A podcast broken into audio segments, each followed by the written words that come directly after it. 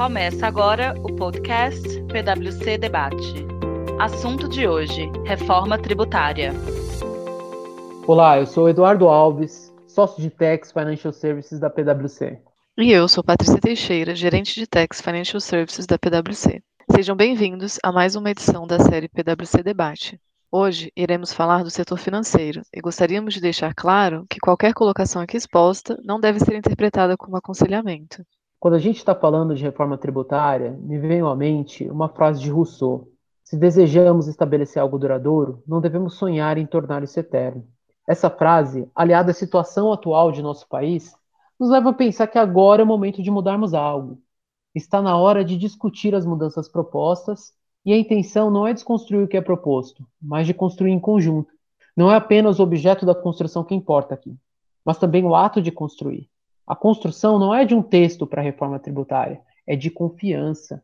A melhor forma de fazer a reforma é o problema que temos aqui para resolver. Fizemos um debate sobre esse assunto e convidamos aqui representantes da BBI, convidamos representantes da Febraban. E aí, o webcast está disponível é, no YouTube mas, de qualquer forma, nós trouxemos aqui os principais pontos abordados nesse webcast e eu acho que vale aqui a gente mencionar. Segundo os representantes da BBI, a reforma tributária e administrativa são extremamente importantes e necessárias. Tem custo e dificuldades altas. Reformar administrativamente é importante por conter discussão sobre o teto de gastos.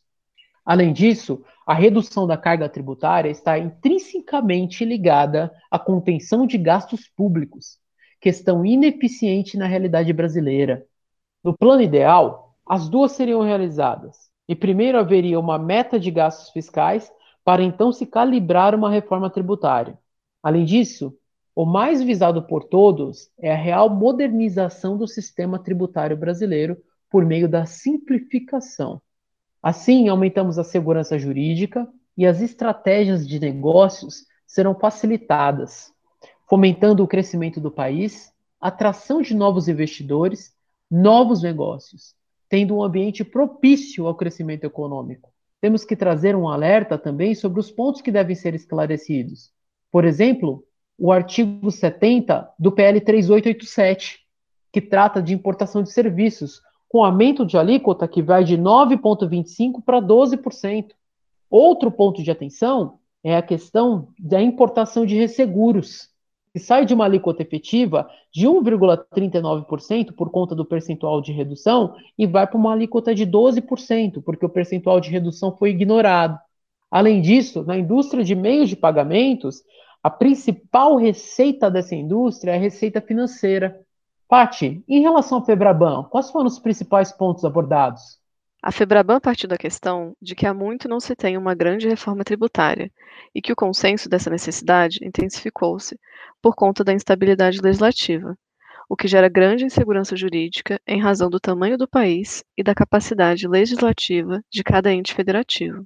Foi ressaltado que o sistema atual não estimula os negócios, prejudicando o crescimento do país e aumentando a desigualdade.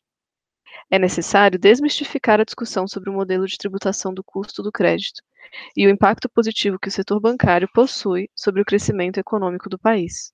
Ainda, segundo os representantes da Febraban, o PL em questão não se classifica como reforma, pois segue o mesmo sistema atual, perpetuando os problemas e prevendo a majoração da alíquota.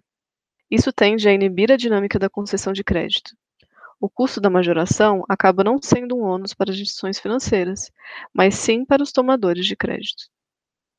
Edu, na minha opinião, todos esses pontos devem ser endereçados pelo governo se quisermos ter uma reforma de fato significativa para a economia do país. Aprovar a legislação sem levar em consideração as preocupações dos contribuintes seria um erro. É, exatamente. Paty, é, isso seria um erro mesmo. Norma boa é aquela norma que é feita em conjunto. Bom, e quando a gente está falando aqui de reforma tributária, nos vem à mente o que nós chamamos de IVA, né? Imposto sobre Valor Agregado. Imposto sobre Valor Agregado, que é uma das propostas do PL 45 e do PL 110. Um que está na, um proposto pela Câmara dos Deputados e a outra pelo Senado. Os, ambos propõem o que a gente está chamando de IBS. Bom, E o IBS para bancos, como é que fica? Para a gente falar de, do IBS para bancos, a gente tem que falar aqui do IVA. E falando do IVA, Paty, o que, que a gente pode dizer sobre o IVA? Dá para você fazer alguns comentários introdutórios a esse respeito? Edu, o IVA perfeito para o setor financeiro é, é quase que impraticável, por incompatibilidade entre a natureza do tributo e as atividades do setor. No geral, as instituições financeiras são remuneradas por tarifas, comissões e pela intermediação, o spread. Nos, serviços remunerados por comissões ou tarifas, a incidência do IVA, em tese, não demandaria grandes dificuldades. No entanto, bancos prestam serviços que podem ser remunerados simultaneamente, tanto, tanto por tarifas e comissões, quanto pelo spread.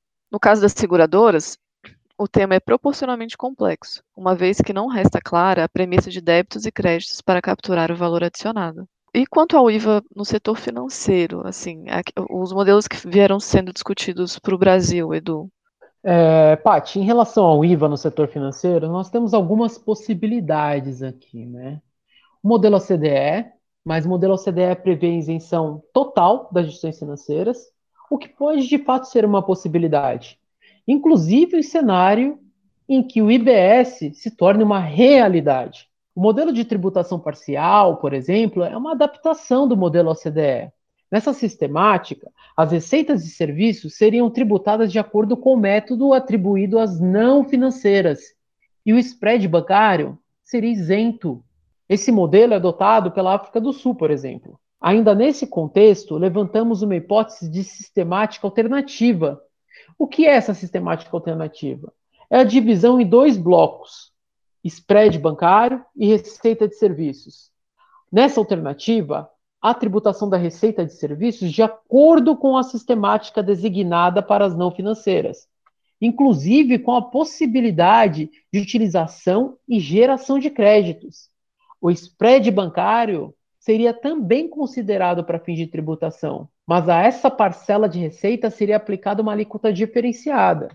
A proposta do, da CBS é muito similar ao que já existe para PIS e COFINS. Receita de serviços, spread bancários, considerados para fins de composição da base, aplicação de alíquota diferenciada, sem que sejam considerados créditos. Bom, Entrando ainda mais no detalhe da CBS, falando agora de incidência, seria um avanço muito significativo se o texto da proposta tivesse sido mais específico em relação à base de cálculo. A expressão auferimento total da receita não é diferente do que já existe. Quem é do setor acompanha aí uma série de discussões a respeito da composição da base de cálculo, despesa de intermediação, receitas financeiras decorrentes de ativos garantidores para seguradoras. Bom, embora o texto fale de oferimento total, ele faz referência ao artigo 12 do Decreto-Lei 1598, e é justamente o alcance do termo receita bruta que possibilita as discussões. O objetivo da reforma é a simplificação também, a gente não pode esquecer disso. É a diminuição de demandas judiciais. Afinal, PIS e COFINS representam cerca de 20% do contencioso administrativo fiscal. Existe oportunidade de melhoria aqui. Pati, em relação à base de cálculo, o que, que a gente tem aí de novidade? Edu, é, na percepção do texto proposto, Há dúvida quanto às exclusões, como a de equivalência patrimonial e do ISS da base de cálculo da CBS, algo já pacificado em relação ao PIS e a COFINS. Em discussões com o mercado, representantes do Ministério da Economia disseram que não há previsão dessas exclusões porque, conceitualmente, referidas receitas já não seriam base para a CBS. Muitos entendem que seria ideal que isso ficasse claro na legislação, o que pode ocorrer nas alterações pelas quais o PL pode passar até a sua possível aprovação.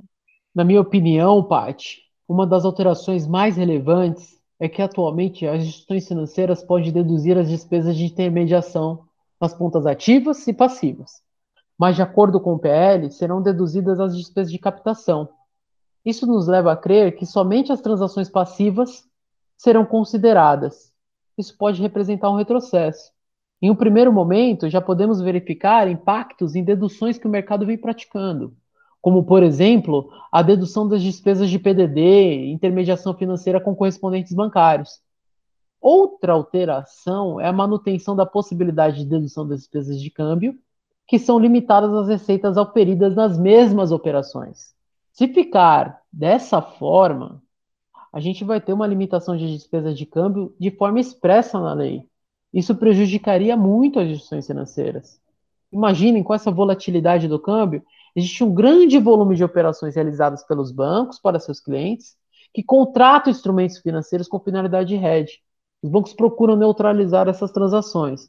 Mas um cenário em que no mês o banco tenha despesa de variação cambial não deduzida em razão da limitação trazida pela norma, terá receita de RED registrada no COSIP 715 e tributada, o que elevaria o encargo da CBS no mês. Edu, quanto à alíquota, foi proposto o percentual único de 5,8, um aumento de mais de um ponto percentual, que, segundo o governo, não deveria representar aumento na tributação efetiva. De acordo com a explicação do Ministério, a majoração da alíquota visa equalizar a carga tributária, tendo em vista a exclusão do ISS da base de cálculo da CBS. Agradecemos a todos por nos ouvirem, né? E mais uma vez, é, aqui não é o objeto da construção que importa, mas também o ato de construir. A construção aqui não é de um texto para a reforma tributária, é de confiança. A melhor forma de fazer a reforma é o problema que temos aqui para resolver. Até mais. Agradecemos a todos por nos ouvirem. É a PwC como uma plataforma de debate sobre a reforma tributária, trazendo em cada edição a discussão por setores. Esses eventos foram gravados e estão disponíveis nas nossas redes sociais. Para saber mais sobre esse tema, acesse nosso site ou nos acompanhe nas mídias sociais. PwC. Traga desafios. Leve confiança.